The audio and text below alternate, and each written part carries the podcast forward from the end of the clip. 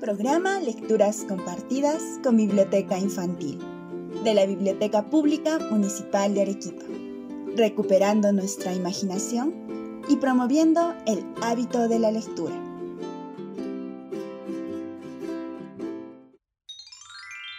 Hoy presentamos Cena de Bohemios, de Jorge Polar. Jorge Polar Vargas nació en Arequipa en 1856. Fue abogado de profesión. En 1890 fue director de la Biblioteca Pública Municipal de Arequipa. También fue miembro del Club Literario de Arequipa. Llegó a ser el rector de la Universidad Nacional de San Agustín. En 1904 ejerció el Ministerio de Justicia e Instrucción, siendo presidente de la República José Pardo y Barreda. Durante el segundo gobierno de José Pardo, fue nombrado ministro plenipotenciario en Cuba y Venezuela.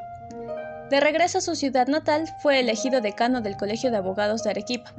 Falleció en 1932. Cena de Bohemios es un magnífico relato escrito en 1895. Recrea un instante de la vida literaria en Arequipa a finales del siglo XIX. La escena describe el desencuentro de dos generaciones que tienen en común su apego a la literatura pero al mismo tiempo representan las diversas tendencias literarias entonces en boga. Hagamos parte de la reunión de los bohemios, escuchando el relato en la voz de los voluntarios de la biblioteca.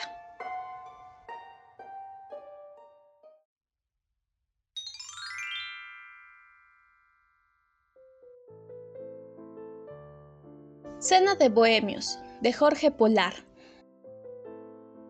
Los bohemios han realizado una de sus más locas ilusiones. Deseaban una cena espléndida en un salón lujoso, servida en una mesa cubierta de cristales y de flores. Y ya la tienen. Están muy contentos. Los bohemios aman el lujo, los frotes de la seda, las facetas de los brillantes, el perfume de las flores aristocráticas en el salón radiante. Están muy contentos. ¡Hurra! Pobres diablos, príncipes de la luna. ¡Hurra! A gozar de las brillantes realidades de la vida. Están muy contentos. La alegría se difunde en sus rostros, aunque teniendo que borrar y deshacer en cada uno de ellos algún pliegue o alguna contracción tensa en algún sitio oscuro del rostro. Ya comienza el ruido. Poetas, músicos, pintores, todos hablan en alta voz.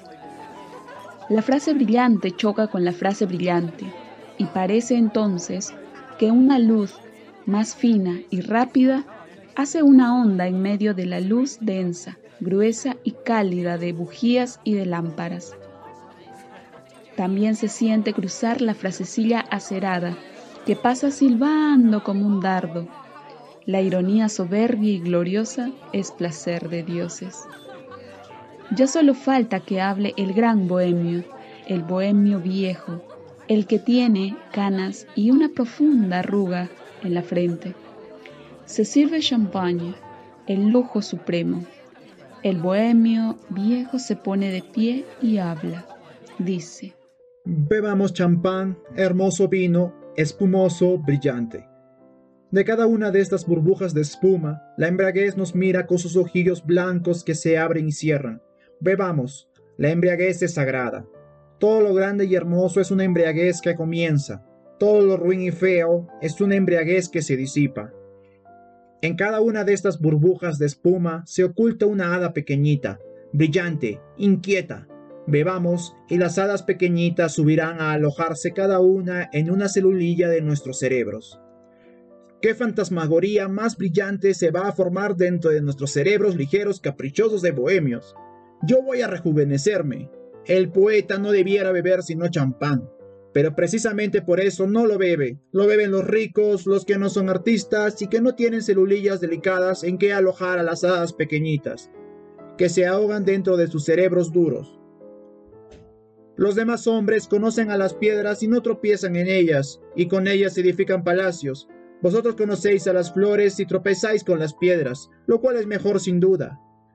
Vosotros sois los bohemios, los eternos soñadores, los eternos románticos. Vosotros sois los nobles señores de los castillos en el aire.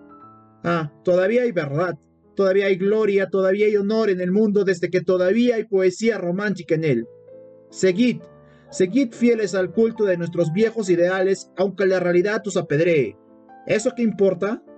Una hermosa ilusión os curará, con mano delicada, las heridas que os causen los pedruscos. Así hablaba el bohemio viejo, cuando un jovencillo pálido, delicado, intranquilo, le interrumpe diciendo, hmm, El gran bohemio está mal informado. Los poetas de ahora no somos ni románticos, ni idealistas, ni soñadores. Aquello del romanticismo era simplemente una tontería. Ahora somos naturalistas, o decadentes, o neuróticos, o instrumentistas o simbolistas. Y somos además pesimistas y escépticos. Hubo un momento de silencio frío y triste. Después, el bohemio viejo repuso.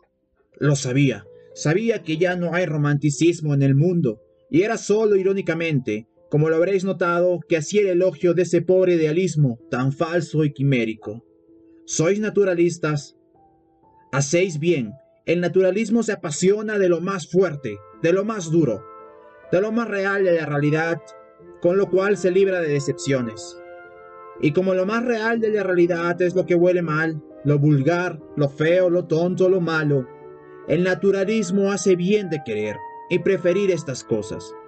El más insignificante fragmento de realidad vale más que el más hermoso grupo de ilusiones. Hasta una salpicadura de fango vale más que la más bella quimera. Porque el fango es al fin realidad y la quimera es solo mentira. Es preciso que seamos lo que somos, no lo que soñamos ser. Decadentistas, también debéis serlo. La decadencia es la debilidad dolorosa y es por lo tanto la aptitud para el mal. El arte de los decadentes es, pues, el arte del mal. Y este es el arte supremo, el arte intenso, el arte rebelde, el arte humano por excelencia. Es el arte del vicio. El arte del bien es frío, vulgar, inocente. El arte del mal es refinado y distinguido. Bienvenidos los decadentes que tan profundamente, tan voluptuosamente hacen sentir y comprender y gozar el mal. Reflejar los verdores de la corrupción, las fosforescencias de la podredumbre, qué arte más difícil y atrevido. ¿Neuróticos? Los nervios sanos transmiten al alma la alegría de vivir. Los nervios enfermos, los centros nerviosos anémicos, dan al alma sacudidas débiles, dolorosas, tediosas. La materia nerviosa enferma es caprichosa, intranquila, maniática, mala. Y el poeta neurótico traduce en sus versos las perversiones incoherentes de los nervios enfermos. Y por eso su arte es original. Y como en arte la originalidad es todo, es claro que los neuróticos serán grandes artistas. El neurótico tiene parentesco con el criminal y con el loco. Y ya se comprende por lo tanto que arte tan extraño e intenso será este arte que expresa las penumbras misteriosas en que la poesía, el crimen y la locura se tocan y se comunican entre vaos turbios trémulos. ¿Simbolistas? Ah, sí. La forma es el arte, pero no la forma interna que el pensamiento se crea. No el pensamiento hecho imagen, sino la palabra. Y no la palabra como lenguaje, como expresión de la idea, sino la palabra solo como sonido porque cada sonido es símbolo de una idea, de una imagen. Combinar sonidos símbolos, eso es arte. ¿Y qué arte más sutil, más refinado que este arte que necesita organizaciones desequilibradas, aristocráticamente enfermizas para comprenderlo? Y hay algo más. Los instrumentistas saben, sienten que cada sonido, además de dar una sensación de sonido, da una sensación de color. De modo que tal sonido es rojo y tal sonido es azul.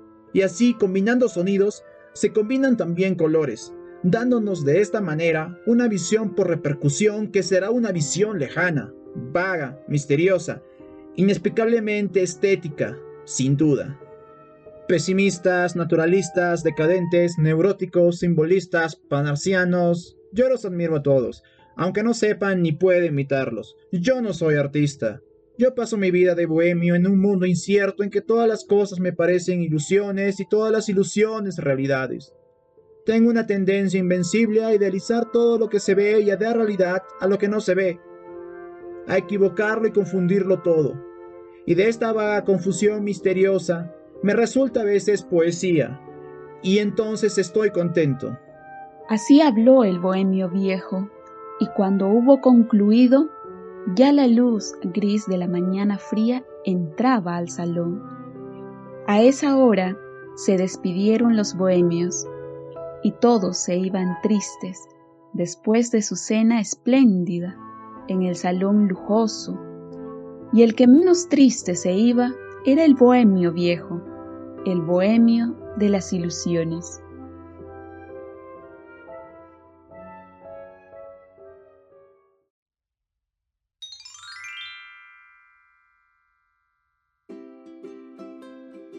El significado de las palabras.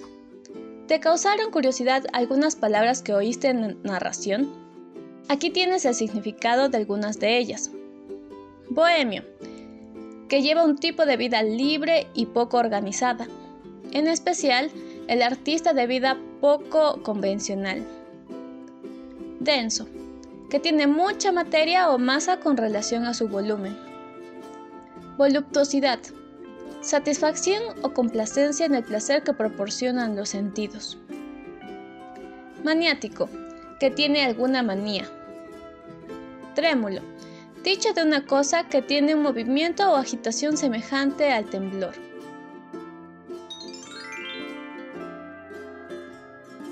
La pregunta de la semana. ¿Cuál fue el personaje que comentó? El gran bohemio está mal informado. Los poetas de ahora no somos ni románticos, ni idealistas, ni soñadores. ¿Y por qué crees que se refirió con este comentario?